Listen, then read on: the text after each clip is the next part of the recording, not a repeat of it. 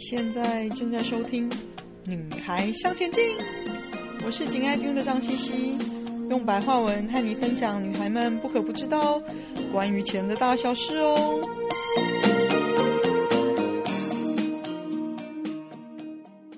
欢迎收听第一百一十集。你真的可以清楚地觉察自己吗？我们前面有聊过，做投资决策的过程需要对自己的需求、想法。还有情绪反应有清明的了解，才有办法做出真正适合自己的决定。那这就要谈到自我觉察了。到底什么是自我觉察呢？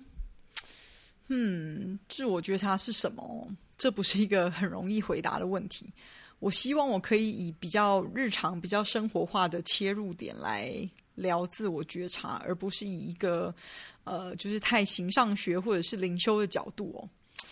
我从我的教练经验中常需要解释给学员的方式来说吧，自我觉察呢，指的是你能够客观地察觉到自己的情绪、感受、想法，并且能够明白你自己内心的直觉感受或者是情绪反应。你还要能够了解这些情绪、想法的来源，并且知道他们对你自己的影响。甚至还有对你周遭的人跟环境的影响。那一旦你能清楚的了解，你也就比较能够做出嗯智慧的回应。我自己有一个偷吃步的做法，就是把自己当做一个不相关的路人，或者是一个浮在空间中的无声幽灵，把自己整个抽离出来，以一个客观路人的角度来观察自己的现状。不带任何情绪跟批判哦，不是每个人一开始都有很清楚的自我觉察，这也是一项需要被培养的能力。很多时候呢，我们没办法察觉自己的真正感受、情绪、情感、思考或者是想法到底是什么，也不能理解自己真正的需要跟欲望是什么。因为这样子呢，所以就比较难为自己的生活找到目标跟意义喽。尤其是呢，因为没有办法准确的了解自己的需求跟欲望哦，因此无法以自我觉察作为基础，做出清醒跟坚定的行为选择哦。在这样子的情况下呢，我们比较容易是以一种嗯。回应外部世界，就是换句话说啦，就是人家期望我怎么做，或者是从小被教怎么做是对的方式来过日子哦。选择以那些自己以外的外部世界认为是好的行为，来为自己做这样子选择的正当理由哦，而不是因为真正的自我了解、渴望，或者是真的是最适合自己的方式哦。我们谈自我觉察对你理财来说的重要性的话呢，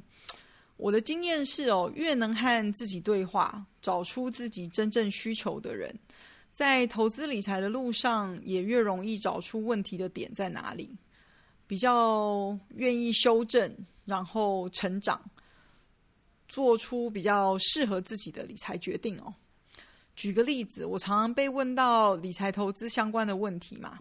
很多人会以问名牌的方式来问，比如说现在买零零五零好不好啊？投资 Tesla 对不对啊？能源股能不能投资啊？市场会不会再大跌啊？这样子等等的问题哦。但也有人问的是，哦，我已经四十岁了，还没有替自己的退休做准备，我这样子的存款够不够我六十岁想要退休的生活用呢？其实哦，问问题的角度不一样，就已经揭露了问问题的人的自我意识倾向于哪个方向哦。我认为问问题的方式反映了他们对整体投资理财思考的态度。第一种提问者呢，大部分就是认为说，投资决策是基于外部世界发生的事情。那第二种提问者呢，就认为储蓄跟投资。是为自己的生活问题找到解决方案的一种方式哦。事实上哦，将投资决定视为是外部环境的问题，跟认为是自己内部的问题，这其实是一个非常大的区分点哦。嗯，看着人们在提出他们想要问的投资问题的时候哦，通常可以观察到一个比较有趣的模式，就是蛮多人认为投资是就是关于市场的，比较少人认为投资是关于他们自己的需求的哦。其实这是大家都很容易落入的投资理财的迷思，你不会永远抓到市场的脉动，就像我之前一直在说的，你永你不会永远买在最低，卖在最高。投资理财是为了达到你需要的目标，你想要的生活方式的一种手段跟方法而已哦。所以想办法了解你真正的需要的目标，你想要的生活是什么？接下来只是如何达到的方法而已。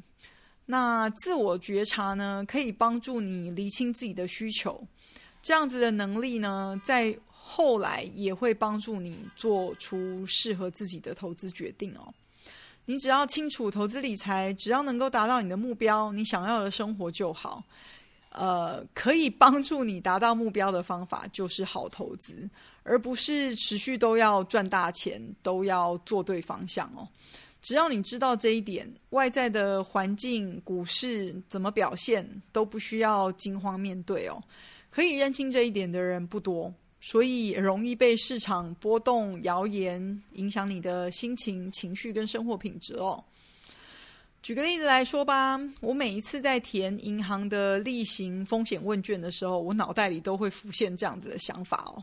很多人，尤其是没有做过投资理财的人，真的知道自己的风险承受程度吗？有一些真正投资过而有过损失经验的人，因为或许因为有亲身的经历啦，可能会比较知道损失到损失到什么程度的时候，自己的感受跟情绪在不同的点上会如何。但不是说有经验就会知道喽，有经验还真正可以检视自己在损失当下的状况，跟深入了解自己的限度在哪里的人哦，其实并没有这么多。一旦你可以真正察觉自己的风险承受程度哦，这对你在决定投资什么，或者是制定投资策略的时候，这绝对是会有实质的帮助的。风险承受度的差异呢，可能会因为每个人可以察觉自己在面对损失的反应如何，以及之后的行为模式的转变哦。呃，每一个。投资人都会有经历过自己投资表现糟糕的时期，那当那些糟糕的时期结束之后，有些人就会忘了，那有些人也会因为被吓到了，或者是容易变得恐慌，那有些人则是会从外部市场的环境以及他们自己的态度跟行为当中呢，吸取教训。所以哦，在整个投资理财的过程中，你如果想要更快的成长的话，自我觉察是一个不可少的能力哦。清明的自我觉察呢，不是一件容易的事。嗯，我相信许多人有过这样子类似的经验哦，就是相似相似的失败模式不断的反复发生在自己的身上，觉得自己一直在原地打转、打圈圈哦。即使你换了环境，某些坏事仍然一而再、再而三的发生。这就不是说可以用运气不好啊，或者是都是别人的错就可以解释的喽。大部分的人很可能一开始想到的都是啊，可能是老板的蛮横啊，属下的无能啊，或者是不听话啊，家人的误会啊，朋友的不了解啊，反正能怪的都怪到别人身上了，却从来没有想到，其实自己也是造成失败的部分原因，或者甚至是主要原因哦。很多人以为自己有意识到的那个自己就是全部哦，但是人其实还有一大部分的自我，就像一座冰山一样，水面上你看得到浮着的小山，其实不是全部哦，有一大部分都潜藏在水面下。那整座冰山呢，是由水面上跟水面下的部分共同形成的啊，呃。就像我们的自我也是有很多不同的面向的哦，你有没有办法去花时间，愿意去了解、发掘水面下的那个部分，其实是你成长的关键哦。在这个自我觉察的过程中，会重新经验到许多不愉快跟令人挫折的过去，也会看到自己的不完美或者是阴暗的部分哦。如果你可以发现到自己不完美的那一块，就是自我觉察的开始了。如果你能够坦然的面对自己的长处跟短处，这就是跨出了第一步。了解之后呢，你可以善用自己的长处跟短处，这就是更进一步喽。如何培养自我觉察的能力呢？我觉得可以做的第一个就是勇于负责任。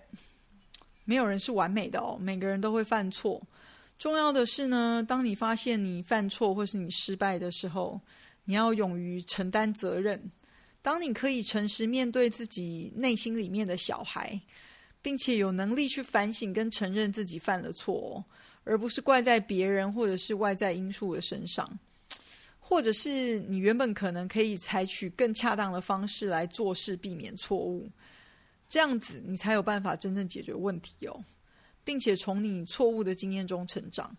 我最近发现呢，我有时候处理事情的鸵鸟心态，让我自己面对我的不是很难受哦。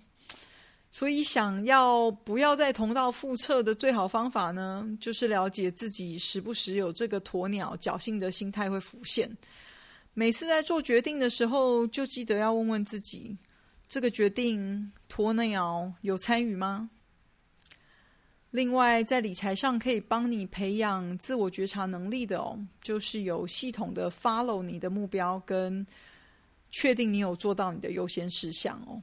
如果你不花时间写下来跟追踪你的目标跟优先事项的话，他们就变得更加难以实现，因为你连记得都不记得了嘛。其实，培养自我意识的关键是确认你有 follow 你为自己设定的这些个人目标或者是理财目标哦。我大概使用的工具就是 Excel 跟 Notepad 啊。我平常脑袋里其实是记不住数字的哦，所以工具可以帮助我，让我不时回头来查看自己的进度跟复习我的目标。记事本呢，平常就拿来记一些突然浮现的想法。呃，跟一些该做的行动事项哦，才不会忘记。那当然，这样子也会激发我的工作效率喽。最重要的呢，就是固定留出一些时间进行反思，